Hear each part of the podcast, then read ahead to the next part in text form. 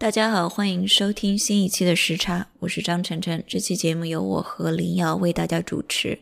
我们邀请到了两位人类学者，上海纽约大学的王晶和香港城市大学的罗玉，来一起聊一聊民族建构、身份认同和他者想象。我们谈了民族身份建构中语言、文化和宗教等因素的盘根错节。自上而下和自下而上力量的互动，西北和西南地区历史和地景的差异等等，推荐使用泛用型播客客户端来收听和订阅。大家也可以在 Show Notes 里面看到嘉宾的相关论文和我们在节目中提到的作品。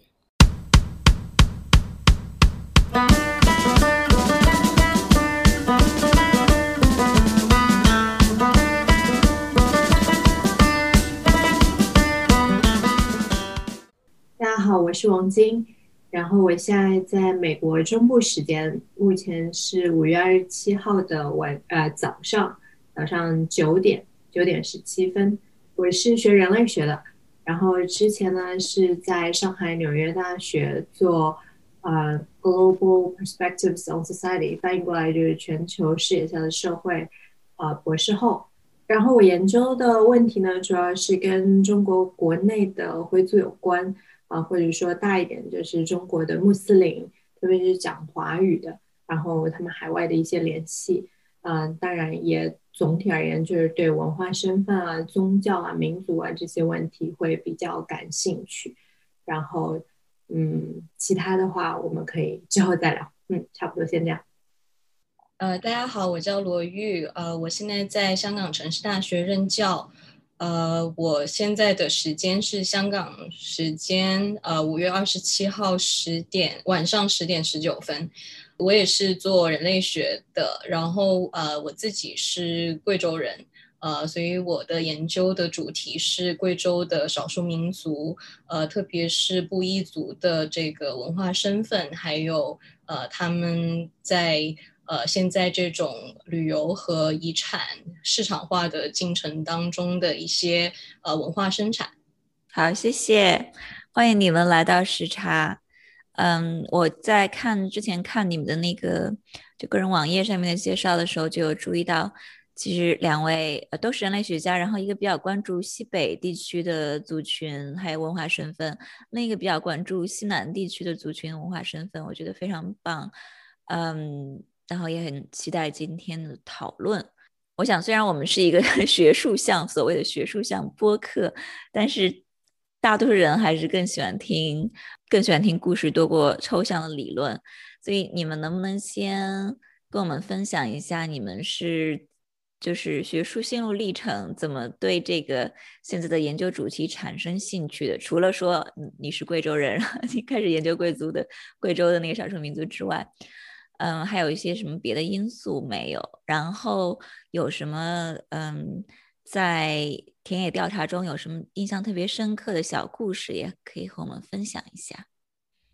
我其实呃做呃研究的这个呃出发点其实更 personal，就是因为我自己在贵州长大，然后就是一直是。呃，你知道周边的朋友、同学很多都是各个呃有汉族，然后也有不同的少数民族。然后我自己的家庭其实是一半是呃布依族，一半是汉族。然后呢，长时间在城市里长大，然后小的时候回到呃乡村去呃祭拜，就是父亲那边的那个先祖的祖坟。然后我就会听到我乡下的亲戚说。一种我听不懂的语言，然后小时候很傻，觉得很天真，觉得哎，这个是不是就是乡下人就这么说话？然后直到可能二十来岁才知道，哦，原来他们说的是布依话，然后布依话是泰语系的，跟汉语非常的不一样，也是这样子。所以其实，在做呃研究生的时候，就觉得哎，其实我连我自己的这个文化的根都不知道是什么，所以其实整个的博士研究的这个。呃，过程实际上是我自己一个搜搜寻自己的呃文化身份的过程，对。然后呃，可能顺带说一下，就是印象比较深的是，呃，我在田野里的被村民有叫过很多不同的名称，因为。因为我就是从小不怎么会说布依话，所以到了呃，就是布依寨子里面，呃，村民都会觉得我不是布依族，不管我怎么解释，然后他们都会用布依话叫我梅哈，然后梅哈的意思就是汉族姑娘，然后我就一一开始就一直就是被叫做汉族姑娘，然后可能过了大概。嗯，大半年，然后我每天跟他们一起生活，然后 pick up 呃这个布依话，然后他们就会开玩笑说，哎呀，不要叫人家梅哈了，人家现在是梅哈得一，就是她是一个汉族混着布依族的姑娘，然后可能到一年半，就是到田野的最后期，呃，就是。一些就是老太太什么的，看着我经常跟他们一起听他们编这个歌曲，然后跳舞，然后每天跟他们一起生活，他们就说：“哎呀，不是梅哈啦，人家现在是我们村子的姑娘了，就是梅老 Ben，就是我们现在村子的姑娘了。”所以我觉得这个其实是我自己感觉是一个从 outsider 到 insider 的这样一个历程。对，我没有，我只是觉得这个应该是。呃，人类学家最想要获得的成就之一吧，就是在田野的时候获得那种认可，获得这个调查对象的认可。啊，我我刚刚听了就觉得很有意思，因为可能就跟嗯林瑶讲的这个，就是很多人类学家都试图达到的一个方向或者一个境界吧。然后我觉得我的起点呢，可能。差不多，但是寻找的方向和方法会不太一样，然后最后达到的结果其实也很不相同。嗯，那我就很简单的讲一下为什么我会做现在这个话题吧。嗯，其实我最初感兴趣的是中国人这个身份，就是因为我觉得自己首先我是汉族，但是我是浙江这边的浙江宁波人。然后我父亲那边是更稍微再远点，就是舟山群岛那边。然后我母亲的话是，呃，宁波就是市区外面，相当于鄞州区这一块的。所以我们自己是有自己的方言啊什么呀，就本地的身份也是很强的。然后从小我们那边各种宗教其实也蛮多，但是佛教比较兴盛吧。然后基督教其实，在浙江这一带也是很兴盛的。然后我我家里亲戚也有人信这个，所以这个大差不多是我一个成长的背景。但是在我的成长过程当中，是很少，就几乎是没有见到那个所谓的少数民族的。要见到的话，可能更多的也是从呃我们的。课本里面，然后非常官方的叙事里面可以看到说啊，中国是一个五十六个民族组成的一个就是大家庭这样一个想象吧。从小差不多就是这样一个长大的环境。然后后来我去了北京，然后再从北京去申请出国留学读那个人类学之后呢，我觉得这个过程其实对于我的自我认知以及什么是中国人这个认知发生了很大的挑战。嗯。就好像那个，虽然这个类比还有点奇怪，但是我我觉得给我的印印象还蛮深刻的。就是甘地他在印度的时候，他并不觉得自己是个印度人，但是当他出了印度，去了南非，去了英国之后。然后他回到印度，他就突然，呃，他就慢慢的产生了印度人这个身份。所以我觉得，就是当时我自己去休斯顿，尤其是去德州，德州又是美国的国中之国嘛，他们自己又有一个很特别、很奇怪的。呃，身份认同，所以在那个过程当中，有很多人都会开始问你到底是哪里人。然后，当然了，美国有美国的政治正确，可是 他们就算有他的政治正确，其实普通人还是对于你到底是哪里人，你从哪里来的，你的文化怎么样，你的国家怎么样，就是会有这样子的问题。然后。在那个时候，我也开始不断的问自己，就是中国是自己所认识的那个中国吗？所谓的中国人又是一个什么样的东西？然后正好我出国那几年，那嗯，就开始找这个研究的课题。其实一开始是像无头苍蝇一样，就是很长一段时间都是这样。然后我自己个人虽然是个东南方人吧，不是西南方，就是是个东南方人，东南沿海。我一直对于北方是有一些想象的，不然读大学的时候也不会去北京嘛。然后那个时候我就想，哎呀，我已经去过华北了，我我我想再往更北的地方，就不是东北，是西北，去去看一看。然后呃，西安又是在中国的想象里面很特别的一个地方，因为它的历史以及一些地理的因素，所以我那个时候就想着我想去西安，然后正好又碰到当时的一些政治背景，就是嗯。所谓的一带一路啊，丝绸之路啊，就开始提倡的比较多了。所以我一开始其实是想说，看看我们是怎么来做这个文化上的所谓国家品牌宣传，然后从西安，特别是西北这个本地的角度是怎么来看这个回事儿的。然后等我到了那边之后呢，才慢慢的就是意识到，嗯。原来整个西北它的民族组成成分是很复杂的，然后西安嘛又是以它的这个，嗯，所谓兵马俑啊，特别代表国家形象是吧？文革时候发现的。然后，但另外一方面呢，却又是市中心的这个回民街，所谓的回民街小吃又特别有名。然后这个时候就出现了一件我觉得还让我觉得很好奇的事情，也是后来。一系列开始去做这个研究的一个契机，就是我当时跟我不少汉族的朋友，呃，聊这个西安的历史，聊这个当地的这个不同的文化，以及丝绸之路啊这些东西，然后就突然就会有很多人跟我说，嗯，这个这个东西吧，呃，就是怎么说呢，我我们。其实丝绸之路是一条文化交融，然后宗教交融之路，然后它在历史上一直都有持续。尽管这么讲，但是很少提到到底谁做了这个事情。然后，嗯，就有人提到当时有很多的，包括佛教徒啊、穆斯林啊，就不同信仰、不同宗教的人在这条路上来回奔走。但是至于到了当代是怎么样的，却。却我就很少听到是，比方说穆斯林自己去讲这个事情，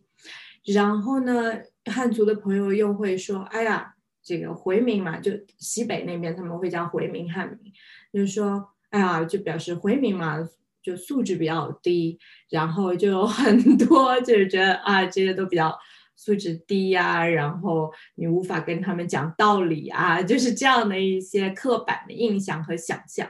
然后我觉得我可能也是在那个时候开始觉得，可是他们看上去跟所谓汉族没有什么任何不同啊。那到底什么决定了我们是我们，他们是他们？然后这个当中，就是作为中国人内部又有那么多的差异，我应该去怎么了解它？所以我觉得这个应该是当时一个很大的呃契机吧。然后就再跳到现在的话，我觉得。虽然是做了蛮长时间的田野，但我不觉得好像已经从外就是外来的这个 outsider 变成了内部的人。我也不觉得我的就是田野对象或者朋友们他们会 把我当做一个回族，对吧？就哪怕我是去，哪怕就是说是去皈依伊斯兰教，他们也会用新的不同的名字来称呼我，像是新穆，就是新的穆斯林，皈依的穆斯林。嗯，也不会说这个民族上我就是个回族，所以嗯，这方面的话，我觉得还是挺不一样的。就是回到自己的社区去做自己的研究，跟去一个陌生的社区，然后别人跟我之间的那种关系以及互相看待的方式，还是有很大差异的。补充一点，我觉得可能从人类学的角度讲，好像我们都很难真正成为内部人。因为我我觉得我现在回到我，而且我有很多年没有回到布依的乡村，然后每一次回去，他们都会说：“哎呀，你这布依话已经忘光了吧？”然后呃，我觉得呃，当然我们可能之后也会谈。我觉得除了这个是什么族群呃背景，还有一个我觉得是城乡的差异，呃，或者是可能在他们眼里我还是一个呃地方的精英吧，至少受教育程度啊各方面，所以我还是不同的。我觉得这个问题说更更泛泛的推开，就不仅是研究民族问题的人类学家，就是对于学术学术界，就是你成为学术精英以后，所谓进入这个这个体制以后，你和那个研究对象本身就已经产生距离吧。就是说你的生活经历，你作为一个学者的这个呃你。经常打交道的人，然后说话的方式等等，都已经跟以前有很大差别。像我如果回老家的话，虽然是汉人，回老家回到我们那个小县城，然后大家就会说，你看你这个这个陕普话就已经说的说的不不地道了。这已经在上大学的时候就是这个样子，然后不用说现在，对。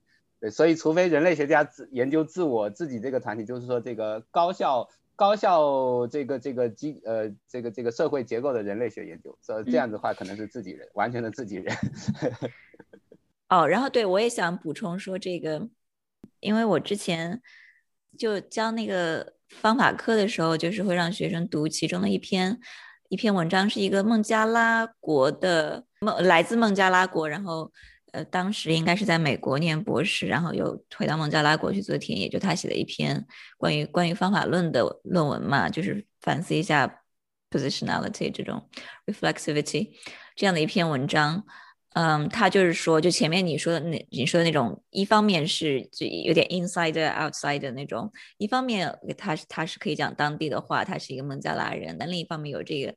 一方面他意识到有阶级的差别了，然后有。城乡差别，对，他是来自他是来自城市的发展中国家，基本上都有非常非常显著的城乡差别。还有一点就是有点涉及到一些地缘政治的东西，就是可能跟中国也会有点像，就是当地人会觉得你是不是跟美国政府有什么关系啊？你因为你在 美国念大学，然后呃，就 somehow 就把它跟就把它跟那种政府呃国际政治联系起来。然后说到我来自那个，虽然我们是我是来自东方，呃 东方，虽然我是来自东部省份，但是我的老家就我们县，嗯，其实我们那儿回民很多，就从小觉得是一个很，现在想来是有一种非常日常化的 多元文化主义的感觉。就我们小时候，我小时候住的那条街，就是一条街上既有基督教堂，也有清真寺。然后我们那儿很多很多清真寺，就特别穷的村子里都有都有清真寺，嗯，然后我们吃的东西基本上街上的那些小摊儿啊、餐馆啊，也基本上都会有那个清真的标志。我不知道这这两年是不是有变化，但是我小时候是那样子的，嗯，然后班上的学同学也是很多很多的是回民。我们那儿特产就是吃的东西，烧牛肉，呃，羊肉汤，还有清真十大碗。都是都是一些呃清真食品，但是呢，同时也是有，因为我来自一个汉族家庭的话，也是经常会听到家里的大人说各种各样关于回民的呃负面的刻板印象。就其实大家本来 住在一起，感觉是非常日常互动，是非常非常多非常深刻的互动，但是还是有这种族群之间、身份之间、身份认同之间的嗯他者化。我有时候会觉得，我们那儿至少就集中在那个地方吧。我们那儿对回民的刻负面的刻板印象，有点像欧洲的基督徒啊对犹太人的那种 刻板印象，就会说他们很精明。然后，因而且因为他们做生意的很多，就是其实嗯呃县城里面的那个回民居民比较多，然后他们又是做餐饮啊这种。做生意的很多汉族人对他们的刻板印象就是说很精明、很会做生意，然后可能很自私，就这一类的。现在想来的话，就是很少会会关于呃，基本上没有任何关于宗教的认知，就是基本上是一种他们和我们不一样，就是这种 us versus them 一种嗯他者化。我那天看蓝珊珊的就讲那个。中国对呃黑人的 racialization 种族化，非洲人的呃 racialization，它讲究区别说有这个 interactive 和 presumptive 的区别，一种是基于日常生活中的互动的，还有一种就是基于对各种网就网上看到的什么东西啊，基于有点基于想象吧，也就是网上呃消费的平常消费的一些文化产品什么的。嗯，我觉得像我们那种其实是有很深刻的多元文化主义经验的，就里面的那些日常生活中的，嗯，也许不能把它叫做种族化，但是可以把它叫做他者化的那那些，嗯，过程应该可以算作是 interactive 日常互动的。然后待待会儿接下来，如果我们要讲网上的事情的话，网上的那些可能就是更加的 presumptive。陈晨说了自己的那个这个成长的背景嘛，然后我说一个我的，然后我就把这个问题引到引到罗玉那边去哈，就这样的，就是说我自己呃可能在以前做时差的时候也讲过，就是我们成呃福建呃闽闽东北那个地方有很多的畲族嘛，然后我小时候生呃长大的时候，其实其实真正的接触畲族并不算特别多，因为说我后来想的就是说，因为我没有专门做过研究，但是根据我自己的后来的去重构哈，就是当时。呃，县城里面畲族可能大概分成两类，一种就是说你平时不太认知道看不出来，就就从外表上或者从穿着打扮上看不出来，就是说其实在过往的可能几百年已经蛮融入到这个呃城城镇生活里面去的那些畲族，但是在民族识别的过程中又被重新识别为畲族，然后呃，所以我后来呃到到比如说高中的时候，很惊讶的发现说，哎，身边有一些同学是畲族，平时完全不知道，因为口音上都听不出来。然后，但是他们高考的时候，因为会知道是因为高考的时候会加分嘛，然后所以，但是就就会出现很多像后来网上很多汉族网民的那种抱怨，说凭什么给少数民族加分，诸如此类的，就同学中间有一些这样的抱怨。然后当时我们有有几个老师私下教给我们的辨别方法，就是可能也是民间的那些都市传说这样的，呃，不确定真实性，就是说如果你遇到一个同一个人。然后在我们这个那那个附近啊，就不适用于全中国。就在我们那个那一片地区里面，如果他姓钟，呃，那个汉中离的钟，然后姓呃雷或者姓兰，不是那个兰花的兰，是那个红橙黄绿青蓝紫的那个兰，姓这三个姓的，那就在我们那个地方一定是畲族，因为当年民族识别的时候是按照这个按照那个姓来识别的。呃，我不确定这个真实性，但是我觉得有可能民间就是这样的传闻，可能有一些有一些根据吧，未必完全是空穴来风。然后这个是对那个在县城里面，就是说我们身边的同学，然后他们的家庭的这个这个涉足的这种这种认知。另另一类涉足就是其实住在呃比较山里面比较远的地方，然后可能就逢年过节或者是收成呃专呃作物收成的时候，到到县城的街上来来卖卖那些东西，卖橄榄啊，卖卖其他的小水果啊什么的。然后呃来卖东西的时候穿着就会特别打扮成那个畲族的样子嘛。呃，穿着那个那个布花布衫啊，或者什么样，戴戴一下那个小帽子啊，然后呃呃，这个普通话不就比我们更差，因为我们作为福建人，普通话就已经很差了，但他们普通话比我们更差。然后那个呃，大概也能猜到，就是说他们平时在山里面生活也不呃就比较差，然后和外面比较隔绝，就是呃上学就是可能义务教育上完以后，孩子一般都辍学了，所以所以有两类涉足。就是好像过得相差相差特别远的生活，然后在我们日常的汉人日常的生活里面，其实就大家都对这种深山里面的畲族接触其实都很少嘛，除了集赶集的时候买卖接触到一些，但是有一些口耳相传的那些那些刻板印象或者歧视啊什么的，呃，像我我以前其实以前的节目里面提到说我我小时候听到的那个什么口诀，就是我们那祭灶的时候，就是年底呃腊月祭灶的时候。呃，家人就会说这个官三民四，呃，盖五奢六，就是腊月二十三的时候只有当官的人能祭灶，然后二十四的时候是普通的汉人祭灶，二十五的时候是乞丐祭灶，二十六的时候是畲族人祭灶。当然，我我我觉得畲族人未必会真的祭灶了，因为这个可能是只是汉族的一个节日，但是在汉族人的想象里面，就是他呃这些老老一辈的人会把畲畲族人排在比汉人乞丐更低的一个档一个档次上，所以就是。在我们那个那个那那个社会里面，这样的一种一种观念了，我然后我就强行把这个话题扭转到罗玉那边去，因为因为刚才提到民族识别问题，就是包括我们民间汉人民间的想象里面，就是说，哎呀，我们身边有突然间识别出那么多的畲族人，怎么识别出来呢？就是因为当时民族识别的过程中，把这把姓这三个姓的家家族全部都直接识别为畲族了，对吧？然后呃，在在这个这个呃。也可能是有事实根据的，也可能只是一种都市传说。但是，呃，背后似乎反映出，就是说汉人民间社会对这个对这个民族识别这个过程，它的那种呃偶然性或者它的那种随意性的一种一种不满，对吧？所以，呃，罗罗伊是研究这个西南民族的。然后，其实，在西南民族这个这个领域里面，其实呃民族识别是一个很大的话题嘛，就包括呃，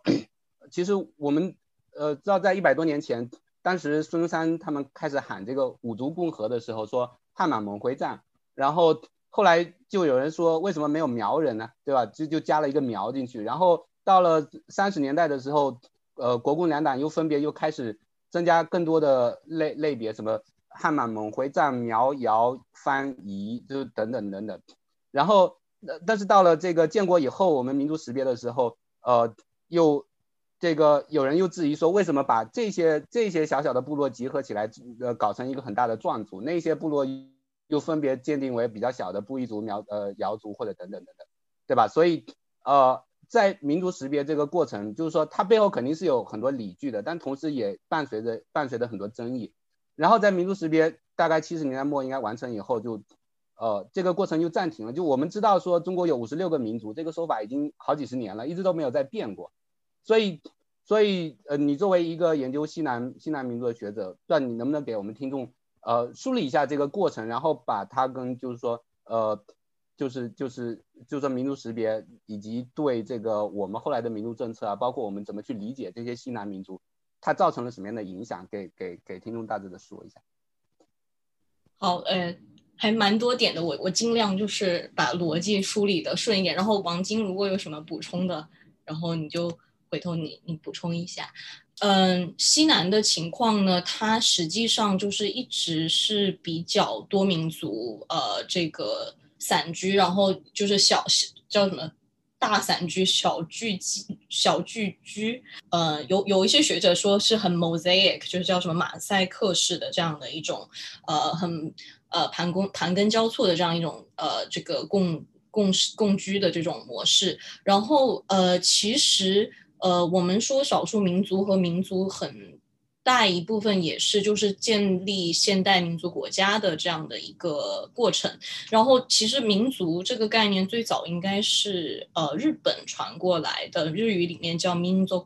然后民族民民就是呃 people 就是人，呃然后 zoku 是。一个族就是后裔，对吧？族裔这样一个意思。呃，我我有好像有看到国内有学者谈说，少数民族好像其实早在清末明初就有这个概念，那时候是更多的是在谈人口的数量，然后特别是这个满跟满汉关系有一些关这个关联。但是后来就是像你说的，民国的时候其实是汉汉满藏。呃，sorry，汉满蒙回藏，这个是五族共和。实际上，有的人说是一种就是 nationalism，它实际上是想要去建立这样一个统一的这样一个一个民族国家，去呃面对就是更更呃 inclusive 的去面对一些就是嗯一个。就是成成为这样一个中华民族，呃，然后那时候南方其实像你讲的，就有很多不同的这个名称。然后，呃，我记得好像费老在就是五一年的时候，他有有，我记得他好像有写，比如说像贵州，就是他说，哎，为什么彝彝这个称谓就有时候好像布衣，然后彝族什么都都好像很很 confusing。其实这个跟可能跟我觉得呃。长时段的这个历史的进程有关，因为像我刚才讲的，其实，在呃，可能就是清代的时候，我们那边像你讲的，就是有不同的畲族，我们那边其实它分的就统一都叫苗或者苗满，但它其实有分生苗和熟苗，生和熟的概念实际上是一种就是象化，对吧？就是儒家的，就是儒家，然后就是你他会不会呃习。呃，说汉语或者说习汉字，他是不是有定居，然后有耕作，然后以及很多呃七七八八的习俗，比如说他吃生的东西，还是说他吃不吃盐巴，用不用筷子，就是有很多这样的一个呃就是类别。然后这个就是说呃，我待会儿会再讲，可以可能提一下一些自我，就是当地人的自我的一些认知。但是民族识别就是像你说的，实际上很。大一个程度就是说，在新中国成立成立之后，然后大家就发现，哎，其实我们呃，包括就民国的时候，国共两党都常常常会说，哦，非汉族他们的泛称就是少数民族，但是这个很模糊。那么实际上是到新中国成立之后，少数民族才成为一个政治概念和这样一个实体。然后那个时候就大家说，哎，有少数民族，有很多非汉族，但我们不知道有多少。那么实际上，呃。当然，那个时候就有很多跟可能跟共产国际的这个联系有关，就是有引入就是斯大林的这个他们那个时候，哎，我不知道俄语怎么说，但是就是大概是 nationality 这个概念。然后大概三几年的时候，斯大林就用这样一个模型去识别了可能一百左右、一百多的这个 nationality 在苏联。然后呃，他的这个。模型就是呃什么四个四个标准，呃共同的语言，然后地域，呃还有什么经济生活，还有什么心理心理的构成，呃然后这个呢后来就被引用到呃中国的民族识别当中，然后后来呃就是说其实整个民族识别过程有很多很有意思的呃故事，那时候因为就是就是非常通。多的这个社会学、民族学的学者，他们是去到了这个西南的当地去，就做这个呃什么用就代表团，然后他们去跟当地有很多的这个互动，其实跟很多地方的少数民族精英去进行了很多交谈，然后也去了解了当地的一些情况。因为我好像也记得费老是不是他也有呃妻子，好像也是在瑶族地区，好像就出了意外，所以就他们其实那个时候是做了非常深入的田野。然后，呃，有意思的就比如说，呃，其实 Thomas Mullany 那本《Coming to Terms with the Nation》那本书，它其实，呃，之所以当时有意思，是因为之前那些 source 都不是很呃 available，但是他写的那个呃那本书的时候，他其实运用到了就是一九五三、一九五四年的。第一次这个中国人口，呃，这个叫什么统计，还有五四年的民族识别政策的很多这个报告，然后里面他就说，其实最开始的时候，民族识别它应该是一个对自认为是一个民族的群体来进行甄别的这样一个过程，然后大家去确认说它是一个独立的民族，还是说它归属于某一个民族，然后他可能那时候也是为了就是说。呃，管理的这个方便，就是为了落实这个民族区域自治的政策，在不同的层面。然后，呃，好像据说当时就是让很多这个地方的人去自己报他自己是什么族群。然后我看好，应该我如果没记错，穆拉穆拉利那本书里面他有说，工作队一开始的时候说，呃，最后统计下来有四百多个族群。最开始就是让大家自报家门，然后说好像有四百多个这个。呃，applicant group，然后最后，然后就说，哎，怎么会有那么多？而且据说好像，嗯，当时有一些，有一些这个 group 好像只有呃一百人，还是一千人，然后甚至有的 group 只有一个人。后来就觉得，哎，这个太呃，就是有点太太复杂了。那么可能还是要去。呃，识别一下，就是哪一些到底是可能可以归属到同一个族呃这个族群，然后呃或者呃这个民族，然后后来就是嗯，像你说的，我觉得姓氏可能有一些关系，呃，但是呃，好像我印象中其实很大的一个标准是语言，就是那个时候就是说，其实比如说呃。南南方有很多是可能百越的后裔，那么可能跟泰语系相关的，比如说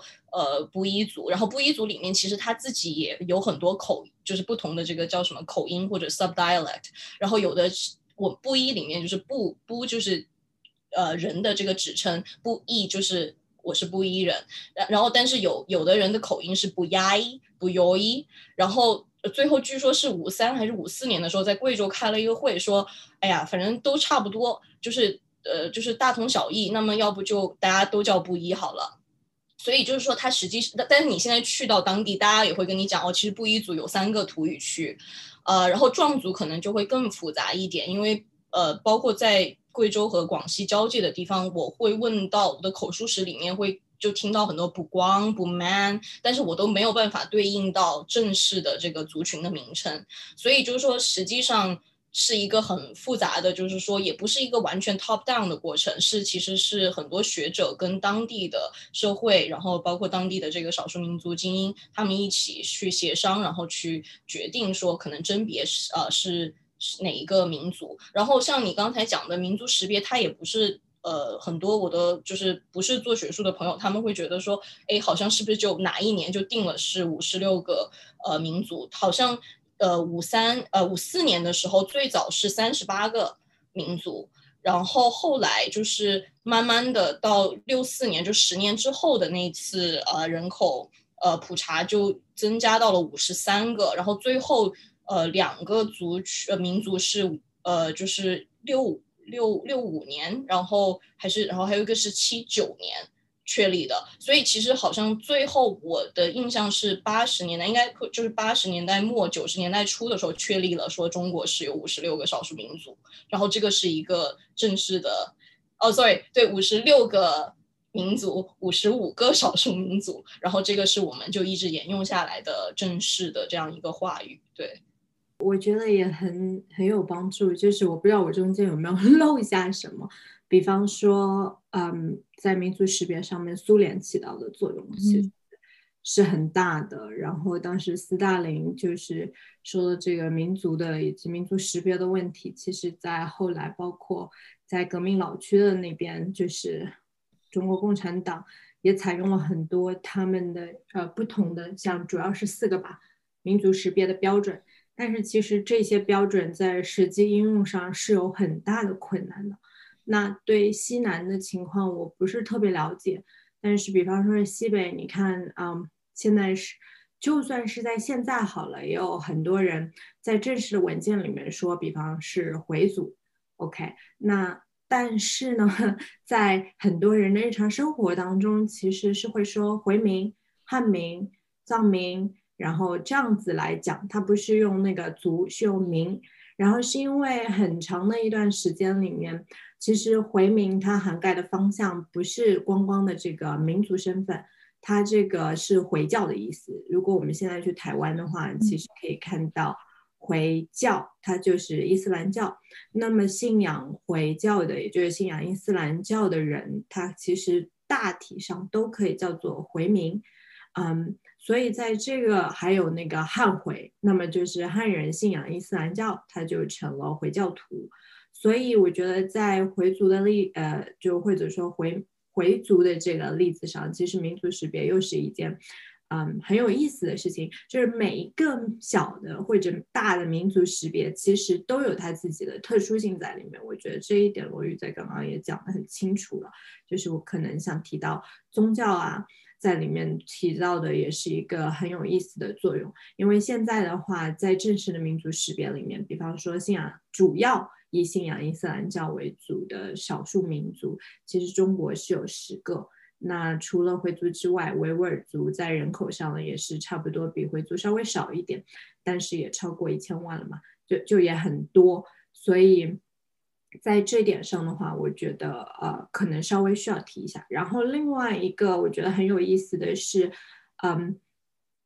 除了日本的，然后苏联的这个影响之外，其实我觉得西方启蒙时代以来的对于种族的想象，也不同程度的交织到了中国在民族话语当中的一些嗯。影响，因为当时就算是在日本好了，他们其实也受到这种种族话语的影响很深，包括他们认为自己是黄种人。那么日本又是大和民族这样一个单一民族的民族国家，其实两者都是密不可分的。然后说回，如果是孙中山的这个五族共和的话，其实他当时一开始还是驱除鞑虏，恢复中华。那么这个中华其实更多的也是。以汉人为主的中华，但是后来的话，又慢慢的加上了其他的一些所谓少数民族啊什么的，就包括满族或者呃满人或者回民等等等等。所以我觉得，就是如果要理解中国的这个民族话语，光是从民族就是角度去看，可能翻译上还漏了不少东西。然后在种族的这个想象上面，也是需要。也可以换另外一个角度，虽然说我们说中国很多中国人可能自己会否认中国有种族歧视，但是我觉得本质上种族歧视 （racism） 如果翻译回中呃英文的话，它就是对于不同人群、不同人种的一个差别性他者化的一个过程。要是从这个角度来看的话，任何的民族识别，它是也是嗯。从思想根源上来讲，其实跟种族主义的思潮是离不开来的。然后这一点，我觉得可能晨晨和那个林瑶有很多想要讲的。这一点我们可能在第一期节目里面 讲了很多。呃，然后我说一点没有太大关系的，因为你在说这个回族或者回民作为一个宗教，嗯什么，ethno-religious group，这个复杂性让我想起。我之前在推特上看到一些就是很很有批判精神的犹太人在讲，嗯，就是他们要批判犹太复国主义，犹太复国主义的这个 claim 就是说犹太人有天然的有那个对那片那片土地有有占有权嘛，然后就说第一个问题就是说呃是他们的民族自决权。他说第一个问题就是谁是犹太人或者谁是犹太民族？因为你是从血缘啊来看，还是从宗教来看，还是从什么什么来看，都都产都会产生很多很多的问题。然后种族来看也是不行。然后说在然后在在犹太人群内部就很多呃黑人犹太人就是会受到歧视嘛。然后阿拉伯人犹太人来自阿拉伯地区的犹太人，嗯，总之就是有那么一个歧视链，然后白人犹太人是在歧视链的顶端这种。我是觉得这一点就是很很有意思，因为在现在讲到中国的回族的时候，也会就是英文的学术上面也会用 ethno-religious minority 去去定义它。然后，比方说你要是讲到彝族，你可能用 ethno-religious minority 就会比较少了。所以，宗教确实是在它族源的形成过程当中有很重要的意义。然后，你刚刚提到的犹太人，我觉得其实。很有意思的是，在中国的历史上，就稍微绕回到丝绸之路这个，其实沿着这个不光是路上啊，海上丝绸之路进入中国的，当时确实不仅有很多的穆斯林，他之前有很多的拜火教徒啊、犹太教徒啊、基督教徒啊，对吧？就有很多不同宗教信仰的人，然后来自中亚也好，来自或者现在所谓泛中东地区也好的人，就是。后来在中国，其实，呃，所谓的回民或者回会里面是包含了犹太教犹太人的，因为当时有，比方说缠头回，那可能更多的是讲的是新疆地区，特别是清朝就是征服了这一块地区之后，把人叫做缠头回，其实带有一点贬义的色彩。但是在内地，像比方说在中原啊、河南啊什么这些地方，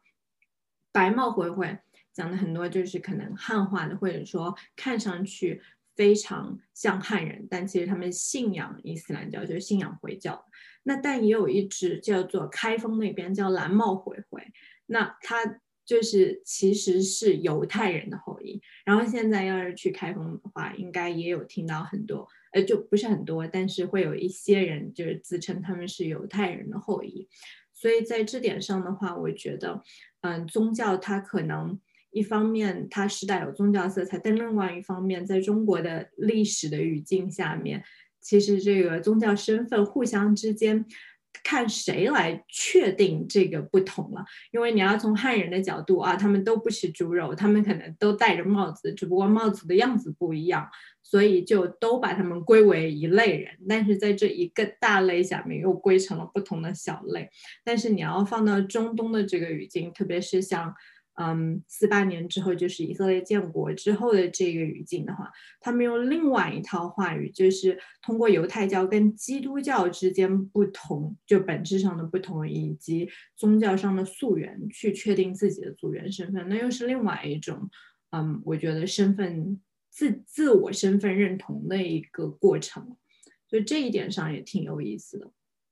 哎，我觉得是不是？从某个程度上来说，其实西北的话，可能宗教在民族或者这个族群的这个识别或者归属上面的这个呃影响，应该是很大。因为我在想，就是西南的少数民族，嗯，不是不能一概而论啊，但是有很多可能，呃，都是比如说受到很多不同的宗教的影响，然后道教啊、佛教，然后自己又有那个万物有灵。的就是是是这样翻吗？an an animistic，然后呃，当然你还当然也有就是说可能后来呃这个十九世纪末二十世纪初有很多西方的传教士，所以其实也有少数民族他们是基督教或者天主教徒，但是好像就是就像你讲的，我觉得好像是在西南我们很难会把一个民族或者一个族群叫做 ethno religious group。这个我说实话之前。不是特别注意，也是今天聊天的时候聊到，但确实西北这一块的话，嗯，一方面是宗教起了很大的作用，但外但是另外一方面也是必须承认，就是不同的宗教或者信仰体系之间，也是跟西南一样，就是一个盘根错节的情况。像比方说伊斯兰教，它要在啊，也有一部分儒化汉化的过程。那它这个过程当中，其实不光光是在西南啦，就是像当时南京那块地区，像刘志啊、王大宇，就是这些明末清初的呃回回教的文人，其实叫汉齐达部嘛，他们对于呃儒化的这个过程影响也是很大的，那就是受了儒家思想的影响。但是你要再回到呃西北这一块儿的话，其实它也受到了很多像道教啊、佛教啊，就是它在它的仪式准备上，比方说。嗯，伊斯兰教它很少有焚香的，但是在中国或者在有一些清真寺里面，你是很多可以找到一个香炉的。然后呢，它的建筑形式上面，它很多就很像道教或者佛教的这个不同的建筑形式都有融汇在里面。可能它没有佛，就是没有像，不造像，因为在伊斯兰教中，它并不不崇不能崇拜偶像。但是它在建筑形式上，它还是有很大的一部分的借鉴。当然，也有一些地方保留了，比方说中亚那边的元素啊等等的。所以这方面，我觉得还是有很多融合的东西在里面。而且不光光是宗教，就是在族群上面，它有很多混血。就好像，比方说，一般是像你是布依人，然后是汉族，但是回汉通婚虽然是一个很。有争议性的话题，包括在现在都是。但一直以来，如果说信仰伊斯兰教的人，他不是去不断的吸收进新鲜的血液，光是靠自我的这个生殖繁育的话，其实并不能达到今天的这个规模。然后很多时候都是通过动通婚呐、改姓啊等等。然后达到的这个目的，这个其实跟犹太人就是也很像，因为刚刚晨晨提到的那个可能，啊，比现在最近在媒体上，特别中文媒体上，因为巴以问题提到比较多的就是施莫罗桑德教授。他现在是在犹太，呃，他是在以色列嘛，但是他就写了一系列的书，讲我为什么放弃成为以色列人，然后为什么以色列民族是虚构的，以色列这片地方也是虚构的，他就写了很多这个书，在他的书里面，也就是提到有这一点，就是说很多人觉得犹太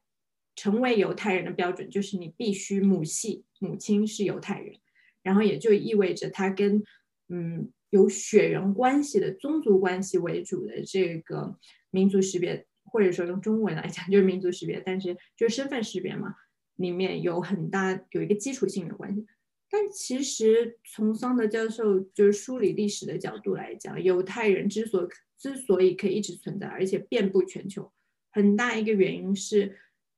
一直有人皈依犹太教。不是说犹太教是一个非常排他性的宗教，反而是一个，因为它有吸引力，所以很多人皈依了它。那皈依了它，他就成为了犹太人。不一定一定是从族源上，他的母亲就是个犹太人，他才能是个犹太人。所以在这一点上，就讲个笑话吧，还不如中国人更加 exclusive。那很多中国人觉得，如果不是就长得像黄皮肤这样子的人。就再怎样，你中文讲的再好，都不可能成为中国人嘛。嗯，我记得我没有去看那本书，但我就是桑德的那本《Invention of 呃 The Jewish People》。看另外一本另外一本书，关于以色列的十个迷思，我觉得很好看，也是一个以色列的艺术历史学家写的。然后我觉得还是回回头说这个称呼的问题，就是我觉得在中文。在中文的语境下谈民族，还有一个难点就是我们很不容易去区分 nation 和 ethnicity 这两个概念。就其实，在讲民族国家的时候，我们说的是 nation state，呃，那个国族它跟一个国家跟一个政体是联系在一起的。然后再另外讲少数民族，讲。嗯，ethnic minority ethnicity 的时候，其实讲的这些语言文化，当然我们都说了，里面有很多很多的复杂性，就很难去做做这种区分。嗯，但是总之是跟语言文化、宗教就这些具体的具体的特征联系在一起的。嗯，然后我就记得很，我我第一次看到一些中国的民族大学的翻译，呃，英文翻译把它翻译成什么？University of Nationalities，我就觉得非常的奇怪，嗯，所以就一方面你有少数民族里面那个民族，这是这是 ethnicity，然后你又有中华民族里面那个民族，是这样一个跟国族建构，嗯，有关的一个概念，就很容易很容易造成一些混乱。另外一个关于称呼的问题，我看到的就是在推特上，我看到一些人讨论说少数民族这个提法，有人觉得。就很汉族中心主义，呃，也有人建议说非汉民族，那我觉得非汉民族 更加汉族中心主义了。然后，嗯，在英文世界里面也是有有时候就就有这么一个趋势，就有人说叫 minority 不好，因为就比如说有的人吧，就像中国可能有些民族他会说别人在别人自己的家乡不是少数，但是你你把它放在一个大的呃大的一个国族里面，它才会变成少数的。然后就是有一个被少数化的过程嘛，所以有时候，嗯，英英文世界里面，你如果追求一些特别进步的表达的话，你他会用呃 minoritized groups。然后还有一个，对，前面一直在说民族呢，有时候我们还要用族群这个词。然后，嗯，另外一个选择是原住民、原住族群。嗯，indigenous people 或者 indigenous 呃 group，好多好多国家都有采用这个概念嘛。然后好多国家和地区，包括台湾。然后呃，但是在中国大陆的话，我们会把台湾的原住民都都那个放在一个篮子里，然后把它叫做高山族。当然，就各种各样的族群都互相之间差别很大，所以可能有的族群我觉得很适合用原住族群来称呼，那有的就不是很不是很适合。嗯，但是我想问的就是，你们觉得说为什么我们这边就官方决定不采用原住族群这个称呼，而是一概的都叫做少数民族？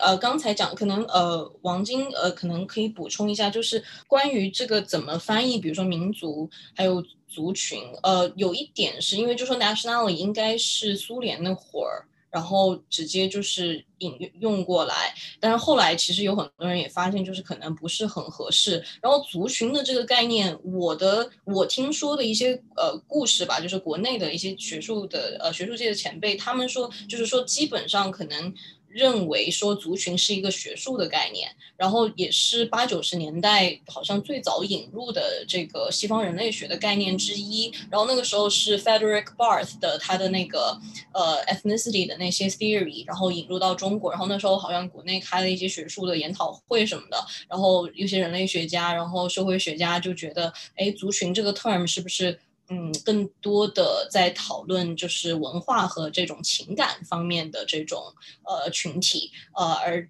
就是民族更多的是一个很强的跟呃民族国家概念相关的这样一个概念。所以就是说，现在有时候我发，我觉得我写东西也很很麻烦，就是到底你是用不民族还是 ethnicity 还是 ethnic minority？呃，就 nationality，像你说的，其实呃，就我就你你说的那个民族大学。他后来又改名字了，现在很多好像都叫民族大学。然后我在我们在就国外有时候开会，我就听有的朋友就说，哦，这个是一个 de-translation 的过程，呃，他把 nationality 转变成了中国在用的这个民族的概念。然后呃，关于原住民或者原住族群的这个，因为在国际上，因为现在就是 indigenous people 有一个呃有很。强的这种怎么说？国际上有很多的讨论，然后呃，其中有一点，尤其是比如说在呃美国，呃，就美国、加拿大、呃澳大利亚这些国家，就是说他们呃去呃怎么说？就是说很多的这个关于原住族群的讨论是跟呃所谓的这个 settler colonialism 有关的定居殖民主义，它跟呃，一般的殖民主义不一样，就是说最简单的，好像一个方式就是说，本来是你的家，然后就变成了别人的家，而且是呃，而且还不是就是怎么说呢？呃，就是不是说你的家变成了你和别人的家，而是就是很大程度上已经变成变成了别人的家，然后所以它是一种呃，怎么说？想要去替代原来的这个呃人口或者原来的这些住在这个。呃，地域的这些人群，然后想要去建立一个新的这样的一个定居社会，所以呃，就是而且就是说，它也不是一个历史事件。很多人说，其实定居殖民主义是一种呃不平等的这样的一个结构吧。然后呃，所以其实，在国际上讨论呃这个原住族群的时候，很多是跟呃土地。呃，还有他们就因为土地其实是特别是 ancestral land，就是祖先的土地，因为这个有很多人他是有一个不管是精神的呃纽带，还有就是他在祖先的土地上，他其实要。呃，他长期以来的生存是去需要去获取很多这个资源的，所以其实说，呃，很多的这个原住族群其实是有这样的一个呃一个背景在后面，所以这这个的，但是这个的识别实际上是跟每个国家和区域他们具体的这个呃怎么讲政治应该是有关的。然后中国的话，之前嗯那个谁 Mark Elliot 他写的那篇文章呢，就是说实际。上呃有很多在至少从中国的这个话语来说，呃中国的至少是认为所有的少数族群或者是少数民族都是土生土长在中国的，所以中国没有这种所谓的呃这个就是说因为定居定居殖民主义产生的原住族群。当然，我好像也有听说。不同的一些这个 argument 在海外，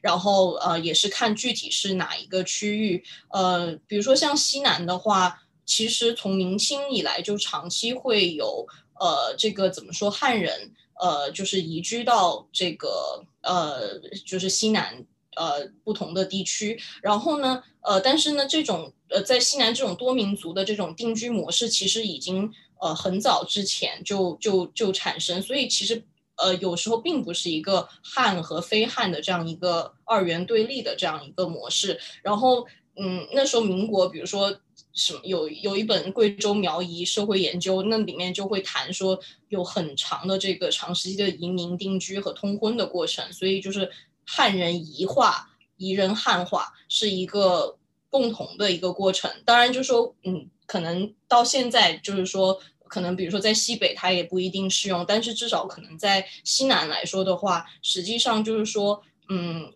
怎么讲就很难去分辨，就是说，呃，谁是 first peoples，谁是第一个在这个土地上呃这个生存的人。然后我也听说过很多故事，就是说，呃，那个就是汉族和少数民族有时候。汉族到了少数民族地区，不知道 怎么样去耕作那里的土壤，然后呢，少数民族会教他们，然后就，然后，然后汉族定居下来，就是有很多这种互相往来的故事，包括布依族的经书里面也会常常提到，就是布依族跟苗族、呃，格老族还有彝族、汉族都会有很多这个 reciprocity，就是这种用不同的呃物件。呃，去互相沟通的过程，所以就是说，呃，在中国的话，就之所以它可能，比如说原住族群，嗯，目前没有这个说法，我觉得可能是跟历史和这个地理上的这种复杂性，可能是有一些关系的。哦，我觉得这一点确实是，而且，呃，如果记得没错的话，就是当时，呃，一开始是那个郝瑞 Stephen Harrell 他提出了。因为他做的很多田野是在西南嘛，然后他就提出了一个 civilizing project 文明计划，嗯，但是在他的概念里面，文明的计划很多都是单向的，就是汉人对于当地其他的这个非汉或者少数民族的一个输出的过程，或者一个规划的过程，有点像明末以来，就是明中后期以来的那种改土归流。但其实的话，后来另外一个人类学家 Eric m u a g l a 就是那个穆尔克，他在跟郝瑞探讨的时候就讲，嗯，情况就像罗玉讲的，有比较的复杂，不光光是汉人对于少数民族，其实当地的这个。你不管叫他土著也好，原住民也好，还是少数民族也好，对于汉人都有很多的影响。而且说实话，就算是回到历史上的改土归流，也不是说所有的少数民族都想成为汉人的。其实不少的汉人或者是移居到那边的外来者，他们也很想成为。被认定为是当地的这个土著，因为作为当地的土著，他有自己的土司，他可以获得很多中央下达的一些特殊的照顾。所以在这点上的话，包括像当地人，比方说犯了罪。他可能用他自己的方式，就是赔一些钱呐，或者不用不需要以命偿命啊，或者只需要以一条命偿一条命的方式就可以逃脱这个罪责，而不是像其他人一样，他需要去被判死刑或者去坐大牢之类的。所以这个过程，我觉得我还是蛮赞同罗玉讲的，就是是一个很复杂的过程，而且也不是一个单向的过程。然后另外一个，我觉得可能也是政治上的考量，就是在用 indigeneity 这个词的时候，或者是本土性啊、原住民性的时候，嗯，这个政治的考量就是，首先是像刚刚罗宇讲的。要不要承认我们有殖民主义这个问题？不管是 定居者殖民主义，还是内部殖民主义，就是 internal 啊 colonialism，我们嗯中国会不会官方承认这个事情？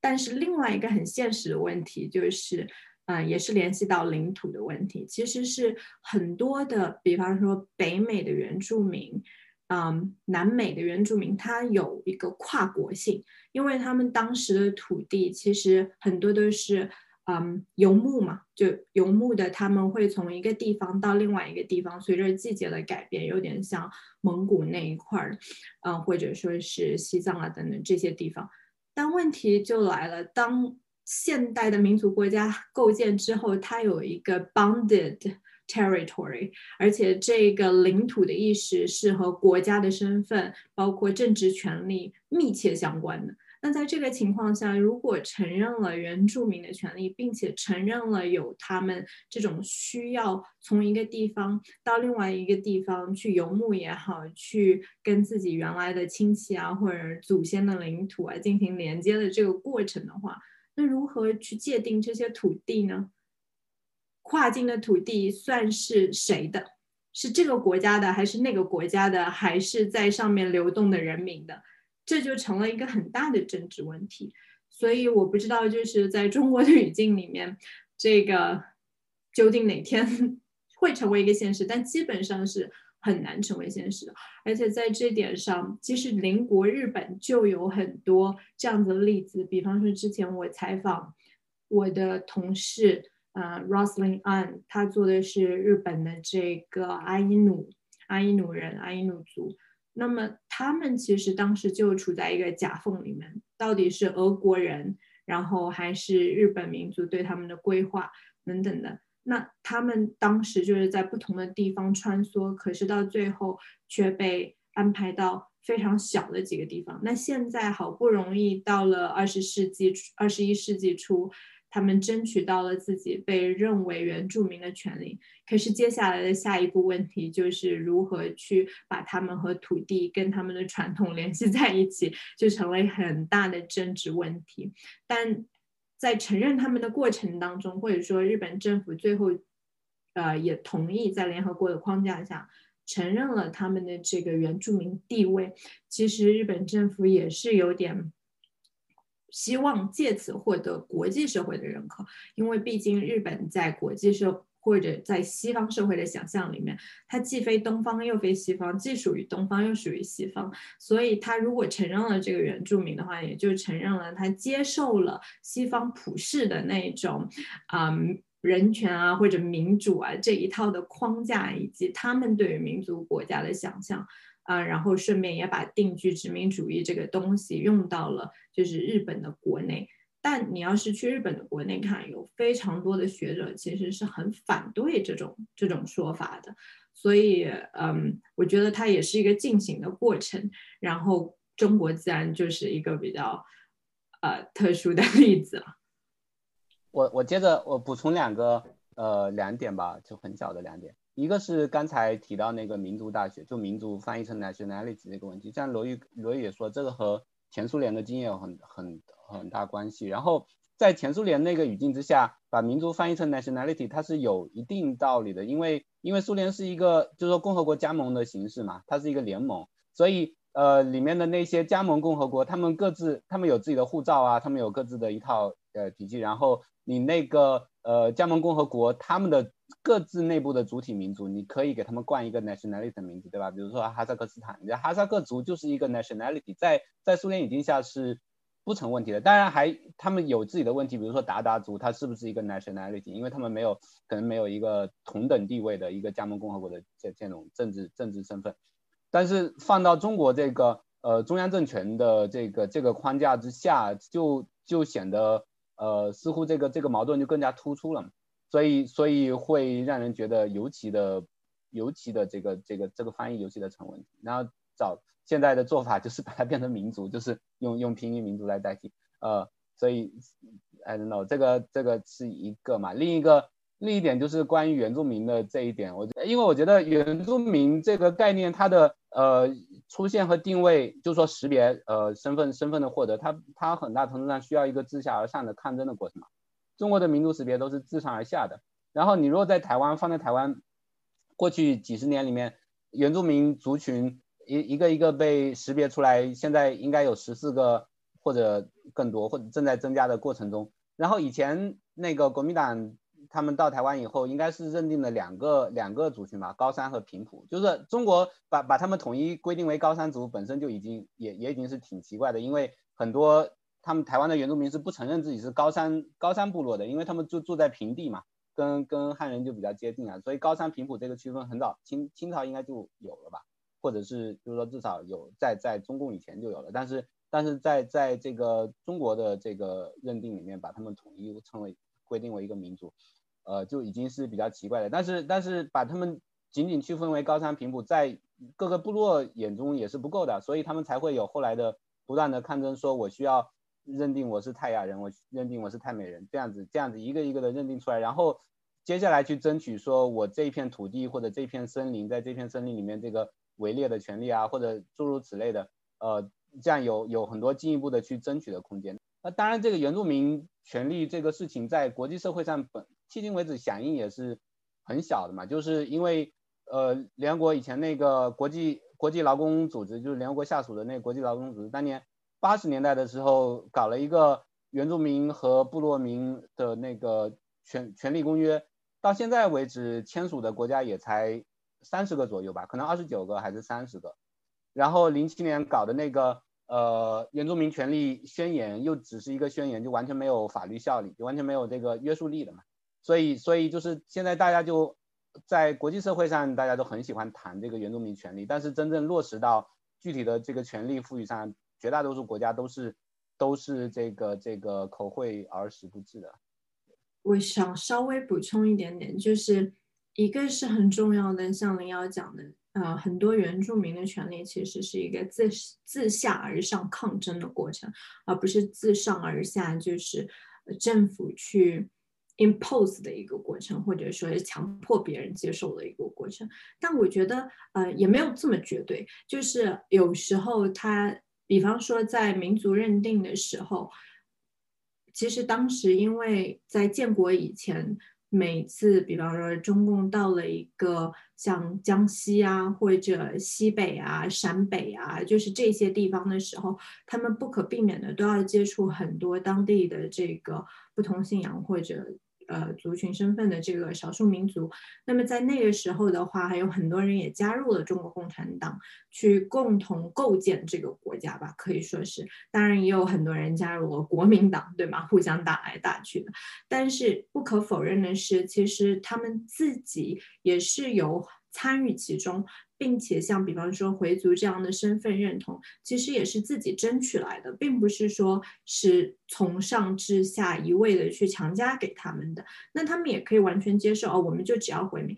而且在他们内部其实有很多的争论，特别是上层精英或者知识分子，包括政客方面。嗯，比方说一个很很明显的例子就是。中国它是不不说民族方面，因为民族跟宗教有的时候是很难分开的。但如果你光去你去看民族，那么它是有十个信仰伊斯兰教的民族，对吧？但如果你去看宗教的话，那它宗教上，比方说只有一个呃中国伊斯兰教协会，然后在这个中国伊斯兰教协会下面最初建立的时候，其实它的主席是一个维吾尔族。到后来当然也有回族做那个他的主席等等。可是从这个演变就可以看出来，当时有不同的人，他采取了不同的策略，试图跟在这个国家当中找到自己的位置。有一些人是希望不要把这个按照宗教分类，把我们的身份啊从民族上去分开，这样的话我们就可以有更多的 leverage。但是从一些其他的人角度来看，可能他觉得我们要从族群的身份上去把它分开来，这样子的话。我们就可以有自己的自治区，然后在这个自治区里面，我们有自治区政府啊、州啊、县啊等等，然后就可以获得更多的政治资源。所以在这个角度来讲，我觉得，嗯。可能也不完全是一个自上而下或者自下而上的过程。当然，你要放到原住民的语境里面，它又它又不太一样了。而且现在，包括之前我读到的一本啊民族志里面，是北美原住民写的，他就是甚至反对接受有国籍这回事。有有一些原住呃原住民，他跨越了加拿大和北呃就是现在的美国。那么他们是不接受自己有国籍这回事儿的，然后他们也不去申请这个国籍，所以每次在他们跨境的时候，要跨过边境的时候，他们就会遇到很多的麻烦，两边都不承认他，但是他有自己的原住民身份，他有自己的一个 nation，然后这个情况下的话，其实他们也是在进行一个不断的抗争，但是这个抗争的话，可能是处于夹缝当中自下而上的一种抗争。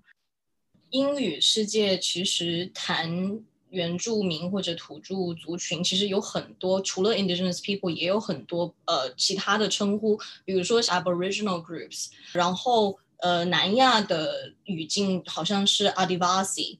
就这里面其实有一点很重要，就是说它是一个呃土生土长的这样的一个概念，呃。就刚才呃那个呃晨晨有提到，就是我之前写原生态的那个，其实就说呃除开。Indigenous people 跟就是呃他的这个权利在国际还有包括在国际上的抗争，他还有一个我们在就是可以说八九十年代以来看到的一个趋势，就是 Indigenous knowledge，就是土著知识，或者是后来好像叫本土知识，或者是地方性知识。然后这个实际上是跟对他们的一种想象，觉得好像他们在那个地方，他可能会有很多的生态智慧，然后有很多这种生存的这样的一个知识，所以呢。就是好像就呃有有一些时候会觉得他们 closer to nature，然后就是因为他们土生土长，然后有这样的很多年积累下来的这样的生存经验，然后。呃，就是原生态这个概念，实际上也是就是从某个意义上，源自很重要。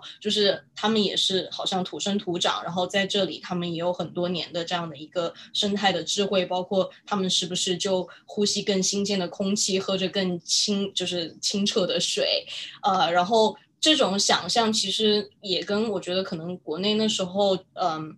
对于乡愁，呃的这样的一个一个，就是说想象，然后呃城市化的一些污染，想要去回避城市的这种喧嚣，然后产生的一种想象，但是呢。就是在西南的语境下，就会往往觉得，哎，少数民族好像过着无忧无虑，然后啊非常清新自然的这样的一个生活。然后王那个时候，其实呃呃，我看王晶好像跟你的学生有谈，就是那时候什么那个印象系列，就王朝歌，还有就是张艺谋他们打造那时候的那些艺术的表演形式，实际上就是想要去挖掘这种本真性。那时候其实是好像就是我们不要市场化，我们要去找最真实的这种。原著就是这个叫什么呃少数民族的这种生活状态，但是后来慢慢原生态又变成了一个标签，然后反而把它就是往旅游市场的那个方向去推广，所以它中间有一个很强的悖论。对，我觉得这点还蛮有意思的，就是说原生态这个概念，它一方面强调看似在。呃，抬高或者是汲取那个原原住民的知识，呃的那个，就抬高他们的地位，但其实它本质上还是一种猎奇的心态嘛，就是仍然是站在汉族中心或者主体民族中心的角度去抓取一些呃景观，但是实际上并没有真正把它当做一种呃结合本地的一个一一种一种真正的知识，反而那某些知识本土知识是被被摒弃的，就是我想起以前那个。呃，王立雄在《天葬》里面提到一个故事，就是一些汉族官员到了西藏以后，就是觉得藏人怎么耕地那么就是水平很差，然后就想要教他们教他们耕地，就用汉那个汉地的这个平平原地区的方法，说把你看那个田里面石头那么多，然后就把这些田石头全部都扒掉，然后这个呃结果没过几天来了暴雨啊，或者是刮大风啊，那个呃表层的那些土就全部被被刮走了，因为没有那些石头给压住，所以那个其实是本地人他们积攒了很。几几百年的那个智慧，就是说你你这这个田在这里应该是用这样的这样的方式，就是有必须留一些杂乱的石头，然后然后种的作物也必须不一样，种青稞和种那个呃其他的那个旱地的作物也不一样。但是在在汉人就是仓促造反的，在想要留下急切的想要留下自己的足迹的汉人眼中，这些本地知识反而是不重要的，因为因为这些本地知识是告诉你你如何在那个地方生活，在当地生活。然后去适应当地的那个自然环境，去适应当地的这种呃人呃水文地理啊等等等等这些环境。然后我呃这个汉人社会所追捧的那些所谓的原生态知识，是说我们如何把那个呃那些原住民在那些地方的。地方的那些好像特别古早的知识，给拿来为我所用，到到汉地里面来说，呃，或者是我们到呃隔隔三差五的到那边造访一下，吸吸呼吸一下新鲜空气，或者是呃诸如此类的，帮助我们汉人来养生，对吧？就是这呃，因为你是为我所用了，所以所以只是想从里面汲取一些在我眼中看起来看起来可能有呃能够让我获得一些好处的东西，而不是真正说哪些知识是能够在。在当地能够扎下根来的那样那样一种对，而且就是呃，像呃，indigenous knowledge 在国内，呃，我我知道的就至少是云南，其实那时候是很多这个国际的生态保护机构去引用这个话语，跟那时候很盛行的生态还有文化多样性的这个话语是挂钩的，然后。呃，但是就是像你说的，就很多时候它它是一种呃猎奇的这种心态，就是呃想要就就而且因为就是其实原生态大部分就像你讲的，就是可能是汉汉 urbanite 的的这样的一种想象，但也让我想到，其实国际学术界其实对于比如说所谓的 indigenous aboriginal，还有比如说 native。的这个话语，其实他们也有很多批判。他们说，一方面好像是承认他们就是土生土长的这个权利或者是这种地位，但是同时好像又有一种 they're more primitive，就是他们好像更原始，对吧？然后他们就是说，好像还是有一个不平等的这样的一个一个一个这个话语的这样的一个一个一个价值在里面。对我刚刚也想说，原住民这个概念在无论是学界还是在可能会被描述为原住民的人群中都是有争议性的。就它的起源本身而言，这个词是 colonial settlers 定居殖民者发明的嘛。然后也有一些人会说，比如 Linda Tahiwai Smith 在《Decolonizing Methodologies 去殖民方法论》这本很经典的书里面就谈到，嗯，他是一个新西兰毛利人人类学家嘛。谈到说 “indigenous” 这个词本身的很多问题，它的复杂性，呃，包括它可能会把很多有非常不同的被殖民或者被边缘化历史的群体放在一个框里，把这些经验简单化、同质化之类的。但是另一方面呢，对很多呃原住民族来说，他们也可以重新从父权就 empowerment 那那个父权角度，对这个本来是殖民者发明的词进行重新定义，把它变成一个权力抗争的焦点。然后虽然说大家的经验很不一样，但是呃策略性的使用同一个框架，有时候也是可以帮助建立国际跨国的 solidarity 团结和互相支持嘛。然后你们。刚才关于本土知识的讨论，也让我想起，就是汉族的一些知识分子啊、艺术家如何对少数民族的文化进行一些再加工，可以说是文化挪用吧，然后成为呃我们对少数民族文化的消费和想象的很重要的一部分，也成为对这个嗯所谓的中华民族整体的嗯。多元文化的想象的一部分吧，这种例子很多，像是，嗯，月光下的凤尾竹，这绝对是很有名的傣族的乐曲，对吧？去然后去去查了之后，才发现其实一个是一个那个呃汉族作曲家做的嘛，就是因为它也是民族建构的一部分。嗯，我想我们第一期的时候可能讲过，就是会有这些汉族的艺术家呀，他们会到这些少数民族地区采风，然后呢，然后去搞一些再创作，然后把它吸纳到整个的这个什么主流文化的这个这个图景中来。然后还有像那个骆宾王还是王骆宾，骆宾王是写鹅鹅的那个什么，有点傻傻分不清楚。王洛王洛宾是在新疆搜集民歌的那个，就他搜集的那些，呃，什么掀起你的盖头来啊，这些这些，然后就经过一些再加工，进入到主流文化，或者是说，呃，我们对这个少数民族文化的想象和消费中来。还想到之前在豆瓣上写的一个小评论，后来被豆瓣给删了，就是关于中国语境下的汉 ness。和西方语境下的 whiteness 的相似性的一些想法，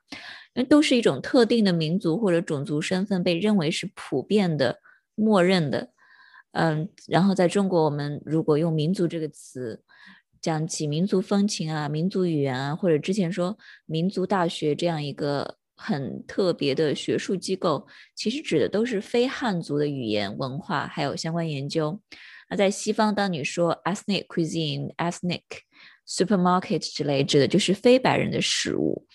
然后，当你把你自己的身份当做是默认的、普遍的，那么只有别的被特殊化的身份才在搞身份政治。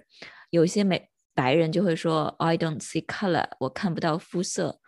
啊，像有些男人会说我看不到性别。对他们来说，只有少数族裔搞身份政治。只有女性搞性别政治，好像白人不是一种身份，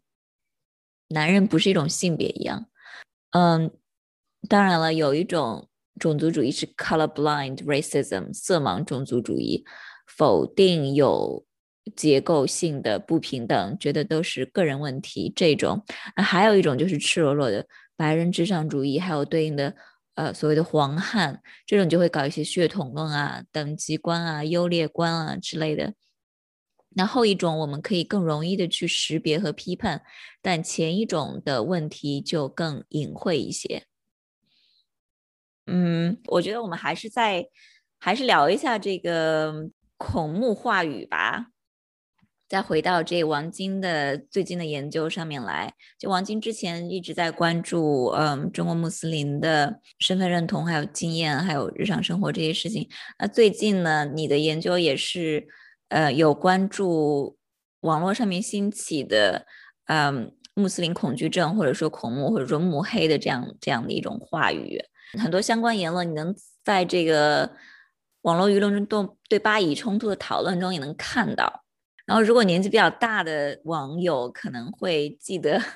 大概二十年前，比如说发生九幺幺的时候，很多中国的民族主义者其实会把呃伊斯兰世界看作是看作是一种那时候反美情绪高涨嘛，会把穆斯林世界，甚至包括穆斯林世界的一些极端主义、恐怖主义看作是一种反对美帝国主义的这样这样的一个英雄，会把它浪漫化。但是现在来说，极端民族主义会更加的拥抱这个。这个慕黑的这些呃呃这些话语，嗯，你觉得这是一个比较新的现象吗？然后你觉得这个嗯背后有有什么成有什么原因？嗯，就是我觉得如果光是看“慕黑”这两个字这个词的话，那它可能是一个比较新出现的一个网络现象。嗯，但是如果说是反对。嗯，穆斯林或者是对回民有一些刻板成见，以致上升到一种类似于民族的不不说仇恨吧，但是有一些比较负面的偏见的话，那这个肯定是由来已久了。然后我觉得我们也不可能 就是一直回到中国 原来历史上说，嗯，它一步一步的演变。那我我可能就比较关注。从九十年代，特别是八十年代之后，就像文革之后，然后慢慢的恢复了正常的宗教啊，然后民族生活之后，这个话语它是怎么样一步步流变的？呃，我稍微想提一下，为什么我会对这个问题感兴趣？其实也不是最近的事情，我可以说是，它是我开始做这方面研究，或者说开始对这个话题感兴趣以来。一直都是存在的一个问题，而且是可以说是越来越严重的一个问题。然后也不是我自己发现的，而是我的朋友们，特别是回族的朋友，他跟我指出来的。嗯，有一个非常明显的，比方说，我刚我当时刚刚开始做的时候，我就很震惊，他们会非常。欢迎说，哎呀，你应该多了解一点。来，我来给你推荐一些。比方说，你可以去听梁文道是怎么讲伊斯兰教的。比方说，你可以去听易中天他是怎么讲伊斯兰文明的。他就是会给我推荐各种汉族人怎么去正面评价伊斯兰教以及穆斯林的一些网络视频啊，包括新闻啊等等。然后那时候我就觉得挺奇怪的，为什么他这么急于证明伊斯兰教它是一个正面的、中立的、中正的宗教？那因为九幺幺发生的时候，其实我记得很清楚，当时我大概是初中的时候吧，然后我们学校还甚至中间课上了一半停下来去看那个电视，因为当时学校里正好装了电视嘛。然后，但是呢，你说对于我自己个人的生活有什么影响？这其实没有什么影响，反而你会听到旁边不少中国人叫好，觉得哇，这个美国的锐气总算被杀了一杀哦，不知道哪里冒出来的这么一个本拉登，他就把这个帝国大厦给炸了之类的这样的话。但是当我到了西北，开始慢慢去了解这个社区的时候，就发现，特别是呃六十年代生的或者再早一点生的人。他们对于这个事情的感知是很不一样的。他们有时候会跟我提到，就是说，你还记得九幺幺的时候发生的时候你在干什么吗？那我其实是记不太清楚我在干什么的。但是对于他们而言，很多人都非常清楚的记得那一天我在哪里，在做什么，大概什么时候我看到了什么。这个其实就跟人记忆当中的一个选择性很有关系。当他觉得这个事件跟我自己的情感或者是历史切身相关的时候，那个东西在他的记忆当中就会特别深刻。然后，如果他不是觉得它那么重要，可能他就不会记得那么牢了。所以，对于我一些朋友来讲的话，他们会非常。清楚的跟我讲，他当时在做了什么，在什么样的情况下看到了这个，怎么跟别人去交谈的，以及后来对于他的自我身份认知又有什么样的影响。那很多人是体现出一种非常失望、可惜、难过，就是这样的心情的。他会觉得。中国有有很多，特别是汉族的人，他会觉得哇，这个很好，甚至包括他有一点恨铁不成钢，对于自己本族人，他都会有很多的批评。他会觉得，哎，你不要站在这儿，觉得哇，这个美国被打击了，对我们穆斯林，对我们回民就是一件好事。你看着好了，这个事情不久就会影响到我们的。有一些人就是这么讲。那我不知道他们是事后才这么觉得，还是当时就这么觉得。但是很多人就会把那个事情作为一个节点，认为虽然当时在中国，比方说民族主义情绪高涨的情况下，并没有特别针对穆斯林或者特别针对回民，但其实那个事件在全球而言，对于穆斯林都是有非常负面的影响的。而且在九幺幺之后，嗯，一开始中国其实一直是有三反五反啊什么的嘛。那他也是反对这个分裂主义，反对恐怖主义，反对极端主义，对吧？但是在九幺幺之前，嗯，说实话，他并没有把它变成一个系统性的政策，它可能很多是一些法规啊、规定啊，以及临时性的一些嗯行政行为。但是到了那个九幺幺之后，因为美国要开展全国的呃，就是全球的反恐战争，所以在这个背景下。他之前一直就是不太赞同中国政府在联合国提出的一些动议啊、提议啊，但是在那之后呢，那新疆的那个东突厥斯坦组织，它就被定义为了恐怖主义这个集团，所以在这个背景下，我觉得可能也给了一些政治上的合法性和正当性，去来打击，就是以打击恐怖主义为名。然后把一部分人给恐怖主义化了，其实，而且这部分人他本质上跟这个其实是没有什么太大的关系。那在这种话语的体系下，之前吕秋露薇和杨洋他们也做了一个中国网络舆情，特别是针对反目情绪的一个调查，二零一七年出来的吧，应该是。然后在那里面的话，其实也体现出就是官方叙事当中，他并没有说刻意的去把。呃，整一个全世界的穆斯林都非常贬低啊，或者说负面形象去塑造他们，但是呢，他会有意无意的把，比方说一些欧洲发生的恐怖袭击、美国发生的恐怖袭击大爆特爆，然后就是为了渲染恐怖主义的危害嘛。但是很多时候，这个恐怖袭击可能跟一些，嗯，比方说 ISIS、Daesh 或者是之前塔利班有一些千丝万缕的关系，也就不可避免的。会联系到穆斯林身上去，特别是跟中东这块或者阿富汗什么这些地区相关的。然后